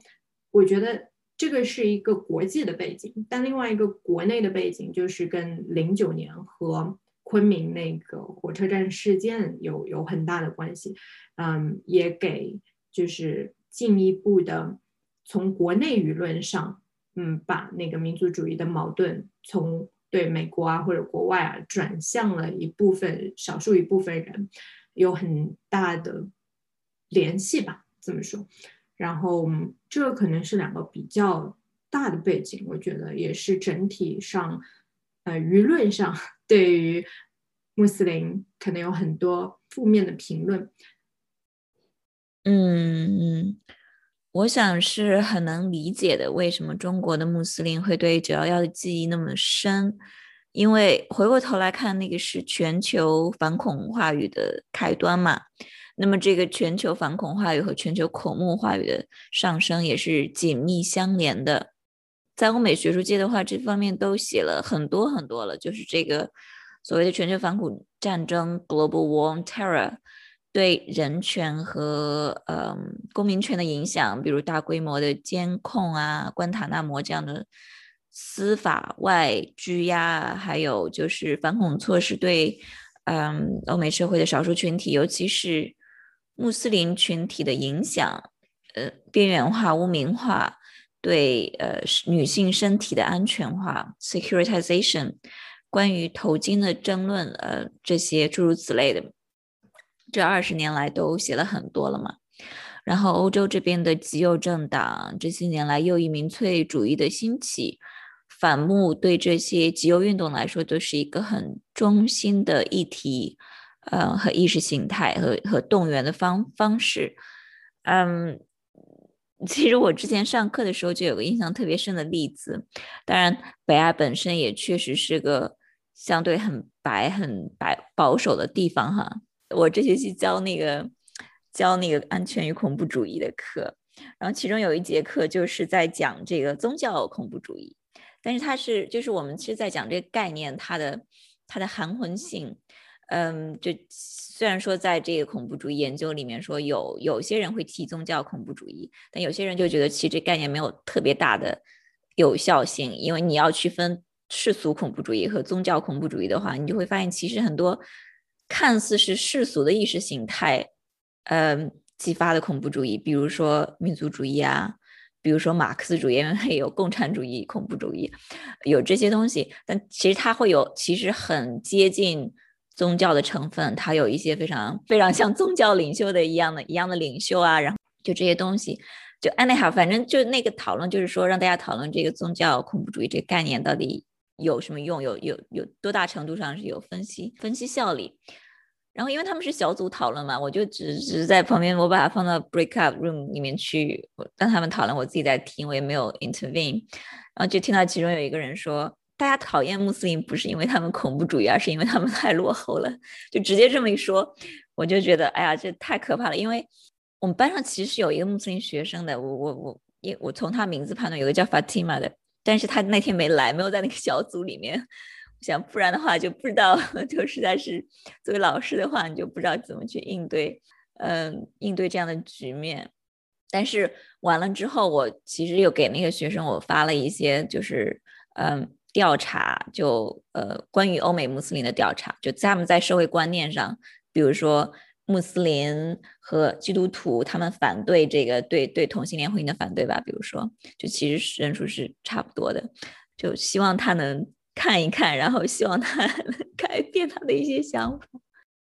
对我刚才你最后最后讲到这个调查，我觉得呃，之前国内的很多学者，不知道什么自由派的学者，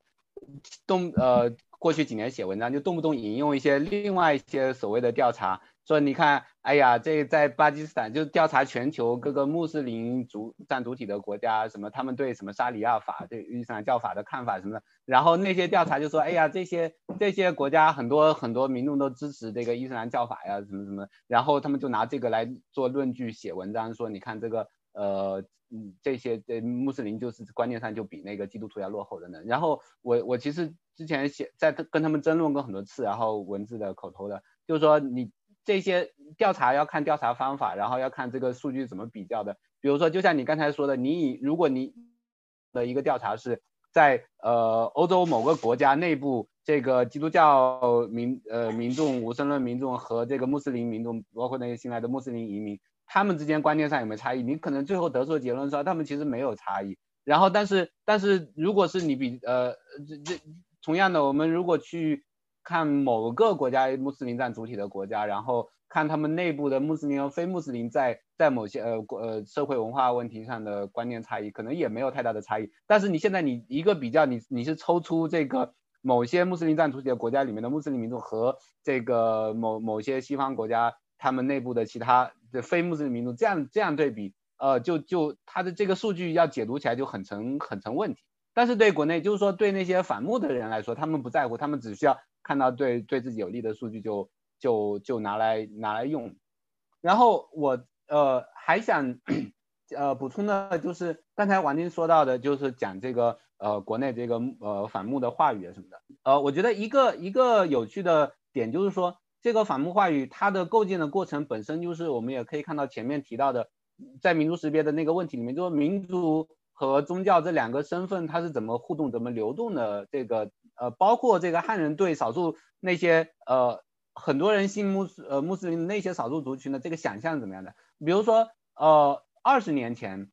在网上当时网络上或者是民间口头的一些呃对对维族的一些一些刻板印象的想象什么的，就是主要是围绕着所谓的切糕 切糕，对吧？因为当我到北京上大学的时候，呃每一个人就是学长那些学长见到我就说，哎呀你出去到。那个北大东门外面有卖切糕的，你千万不要去买那些切糕，因为那些切糕什么的，它都掺了什么这个东西那个东西，然后揉在一块儿，特别重，密度特别大，然后他随便切一刀下去就要你两百块钱，然后然后你不买他就拉着你要要你呃要拉你上派出所，就是我当然我从来没去尝试过，我也不知道这个是这个到底是不是都市传说，有可能大家就是说从刻板印象不断的衍生出来，然后就越讲越恐怖，这故事越讲越恐怖，但是你可以看到在那个时候就是说。官方政策抛开不谈，但是民间里面对呃维族的想象主要是集中在这些方面的，包括所谓的你看维族小孩都到北京来做小偷，在天桥上扒你扒你的钱包，就这种说法，然后还有就是切糕啊什么什么，和宗教是没有关系的。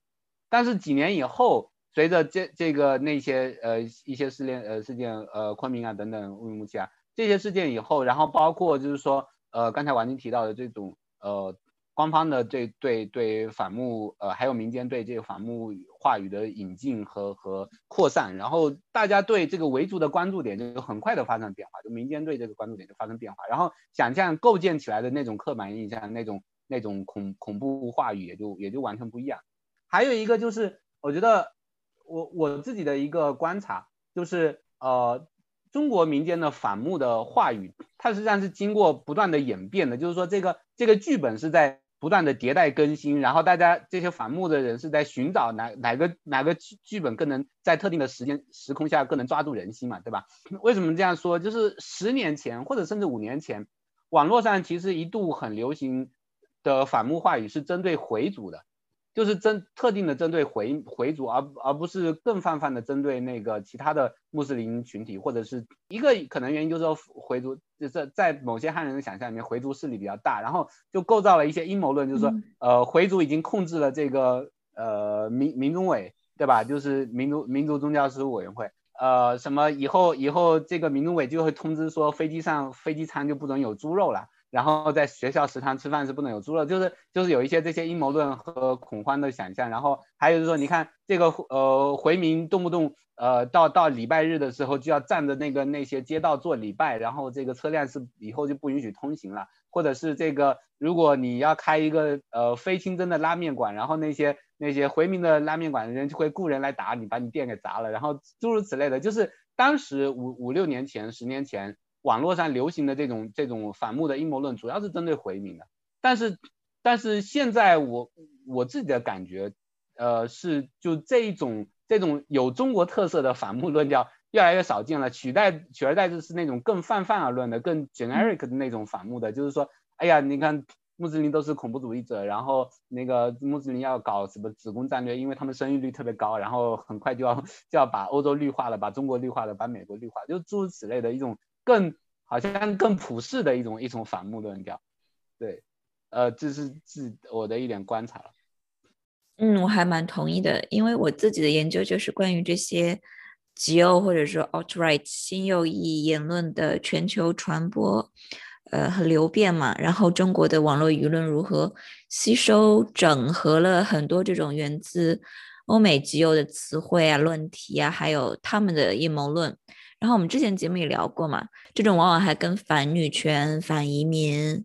呃种族歧视、种族主义、反社会正义这些议题都结合起来，西方也好，中国也好，都是这样。这种词汇的嗯河流，通过社交媒体的作用，变得非常全球化。然后其实之前王晶说这个反分裂主义变成反恐反恐，有一个有一个美国的学者叫 Sean Roberts。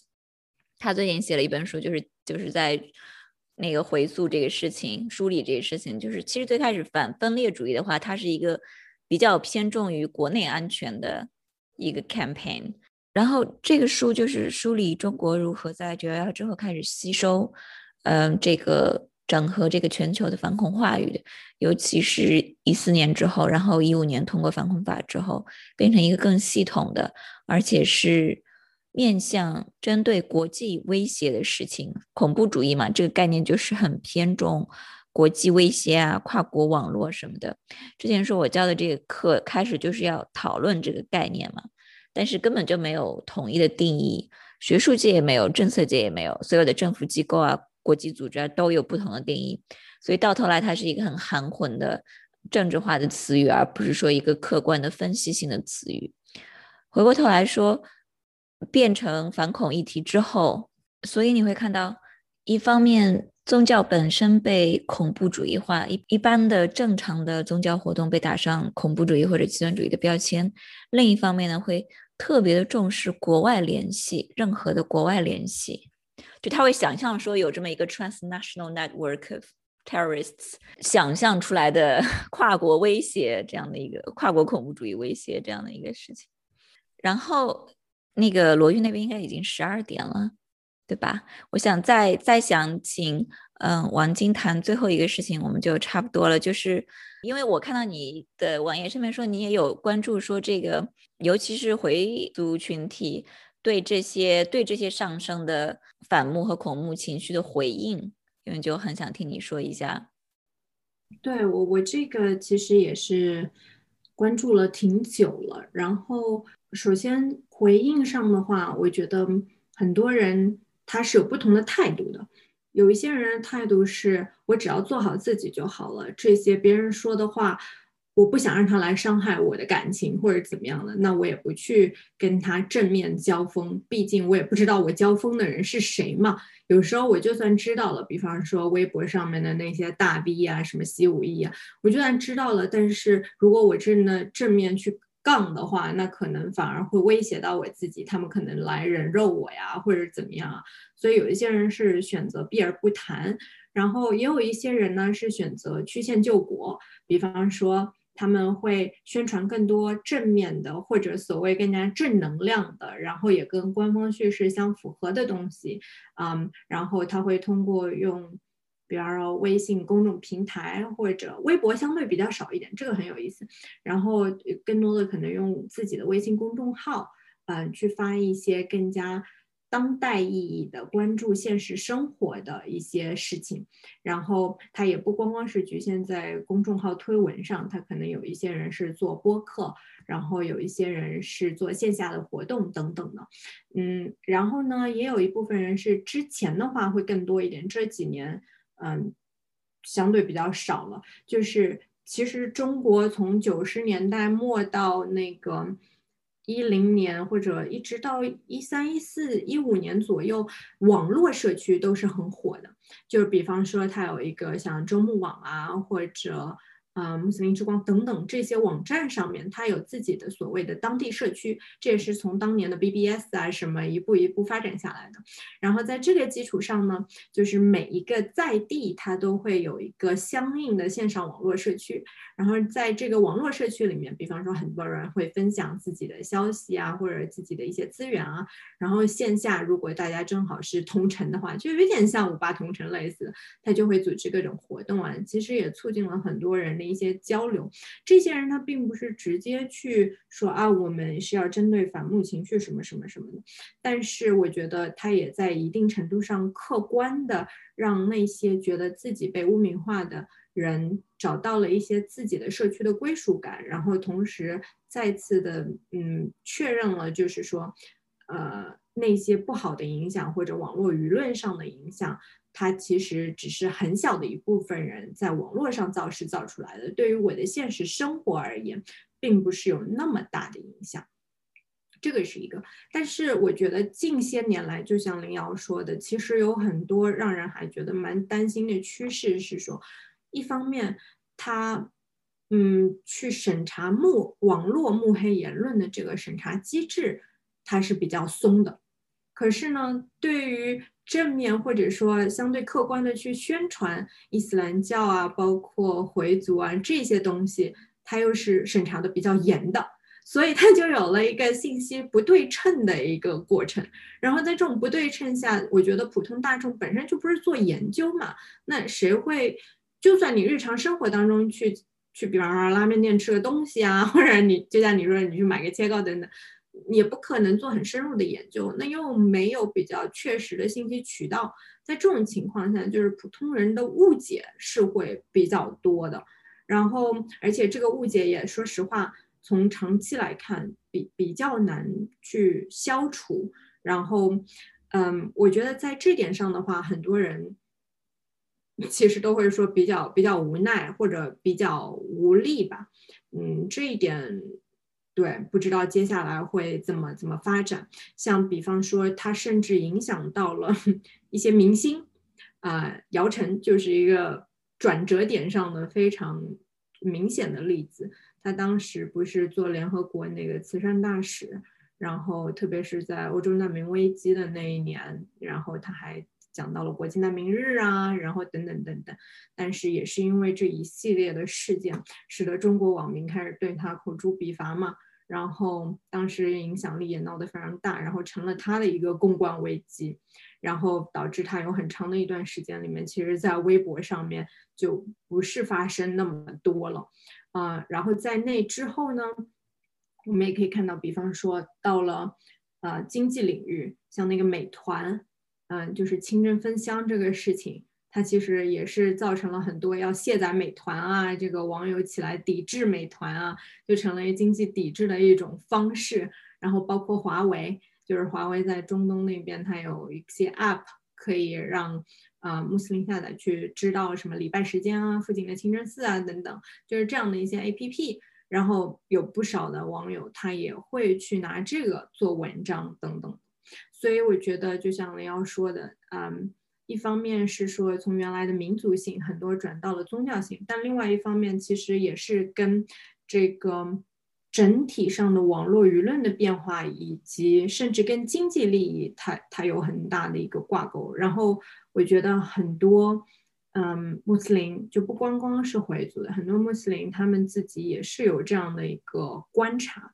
嗯，但是可能相对而言听到的这个。评论啊，评价就会相对少一点，可是这不代表没有发生。这我我觉得其实他有很多自己的声音，只不过是我们平时关注的少了一点，或者就汉族而言，或者就非信非教徒信有信仰的人而言，他就会关关注的更少一点吧。那个罗玉，你还有什么想补充的吗？我觉得你那边实在是很晚了。嗯，没事儿，我基本上也 睡得很晚。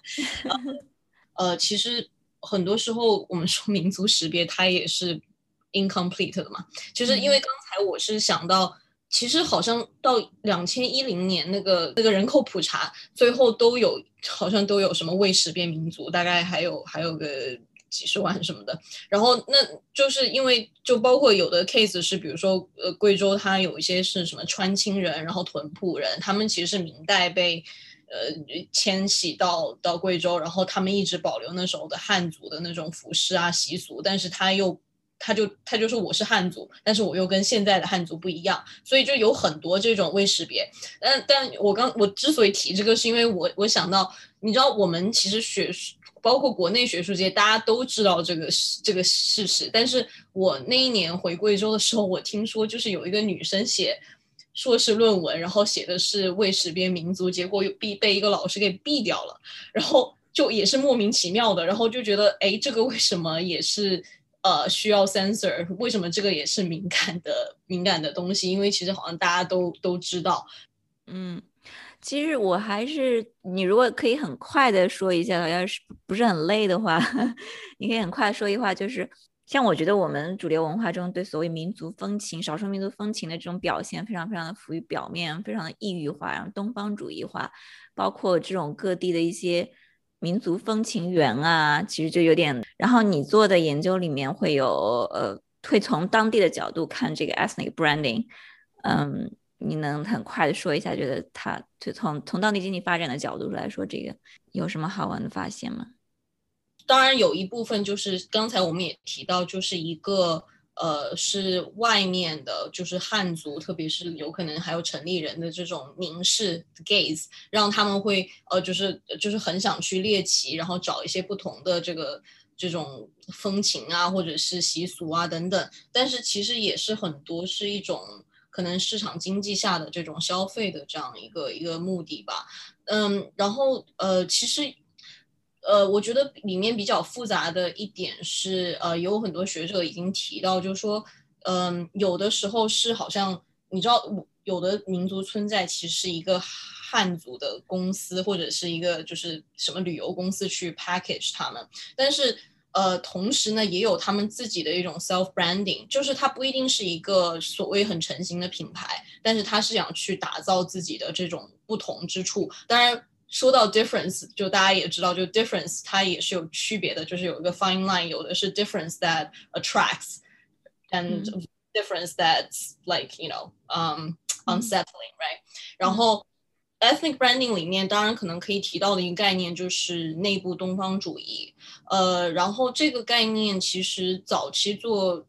呃少数民族的西方学者提出的时候呢，有的人会觉得哦，这个就是很国家从国家层面或者汉族层面来去呃把他们想象的很不一样，想象的很呃这个呃异域化怎么样？但是实际上我们现在看到很多其实也有一种自我去。嗯，内部东方主义的这样一个一个现象，就包括呃地方的精英，他们想要去打造一些不同，然后嗯，所以这个这个里面就是他们实际上是他们的这种 positionality 是一种呃，我既是呃这个这个民族的人，这个族群的人，但是同时我好像又跳开出来，想要去把它呃包装或者是呈现出来。然后我觉得有意思的点在于。我们刚才之前一直在讲，就是说，比如说汉族或者是苗族、布依族、壮族，很多不同民族历史上他们的互动，其实现在你看很多的这种 branding 的呃策略，其实也是很多 cultural borrowing 的过程。就比如说我听到布依族，其实我自己的研究很多是布依族在贵州，它好像没有汉族，呃，sorry，没有苗族和侗族，那么嗯，就是